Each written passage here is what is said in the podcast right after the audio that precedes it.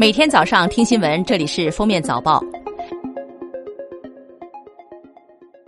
银保监会、中央网信办、公安部、人民银行、市场监管总局发布提示：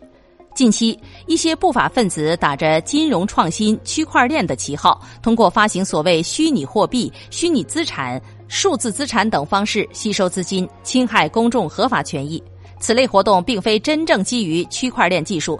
而是炒作区块链概念，进行非法集资、传销、诈骗之时。近日，不少求职的大学毕业生前往南京某公司求职，对方开出优厚酬金，应聘生与该公司签订了一份实训与就业协议书，还需要缴付高额的培训费，但承诺的高薪之后一分钱都没拿到，还稀里糊涂的被办理了培训贷，欠下了万元贷款。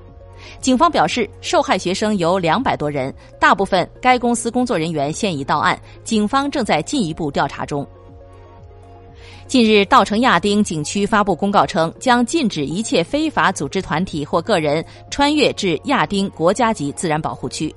对于亚丁景区范围内非法登山、非法穿越等户外活动及未按规定线路。区域旅游而发生事故的人员将采取有偿搜救，按不同区域划分，搜救费用一点五万元起。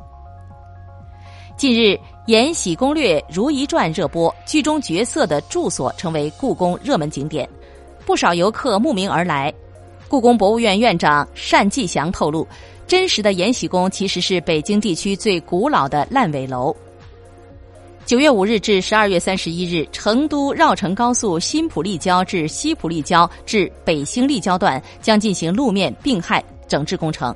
期间，施工路段将实施多项交通管制措施。每天的七点至十点、十七点至二十点，将禁止货车通过收费站及互通立交驶入绕城高速。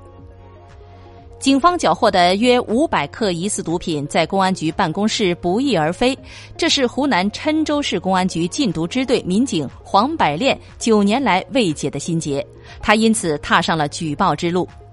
二零一四年五月，黄百炼的举报对象王斌被认定在办理二零零九年一起特大贩毒案件中。为徇私情包庇主犯，因此获刑十年。也正是此案牵出了郴州市公安局包括王斌在内的四名内鬼。黄百炼认为，王斌还涉嫌盗窃缴获的五百克疑似毒品，多年来持续举报，但一直未被立案调查。黄百炼后来举报时任郴州市公安局局长的唐国栋包庇下属。二零一八年六月，唐国栋涉嫌受贿罪、巨额财产来源不明罪被提起公诉。今年八月六日，在毒品被盗九年后，郴州市公安局北湖分局对黄百炼举报的王斌涉嫌盗窃毒品一案正式立案侦查。针对年轻父母带孩子的压力和苦恼，华南师范大学教科院教授袁爱玲指出，一般女性休完最长六个月的产假就上班。这阶段能接受他们孩子的托幼机构也很少，建议让女性休满一年产假，全心全意的带孩子。近日，西藏的一个游客在 KTV 嗨歌的时候突然晕倒，被送往医院抢救。经诊断，女子因在唱歌的时候过于激动，导致脑部严重缺氧，出现了急性脑水肿。援藏医疗队医师陈广成和当地医护彻夜抢救了近九小时，女子终于脱离了生命危险。八月二十二日，日本国内最大的殡葬行业展览会在东京召开，IT、人工智能甚至火箭技术被引入殡葬业。天空葬可以将骨灰撒到空中，使用热气球需约人民币一点五万元，使用火箭发射需约人民币十五万元。八月二十二日，有网友称兰州机场某餐厅一碗牛肉面七十八元，质疑机场内外百步之遥，为何牛肉面能翻价十倍？兰州中川国际机场回应：七十八元为套餐，还有不同价位的套餐，机场内有十二元的单碗牛肉面将合理调整。八月二十三日，上海迪士尼部分游客哄抢园内售卖的气球。有网友表示，该气球售价为八十元，这是抢劫行为，批评哄抢气球的游客丢人丢到家了。迪士尼工作人员称，他们不能理解游客的哄抢行为。八月二十三日，经上海浦东新区法院调解，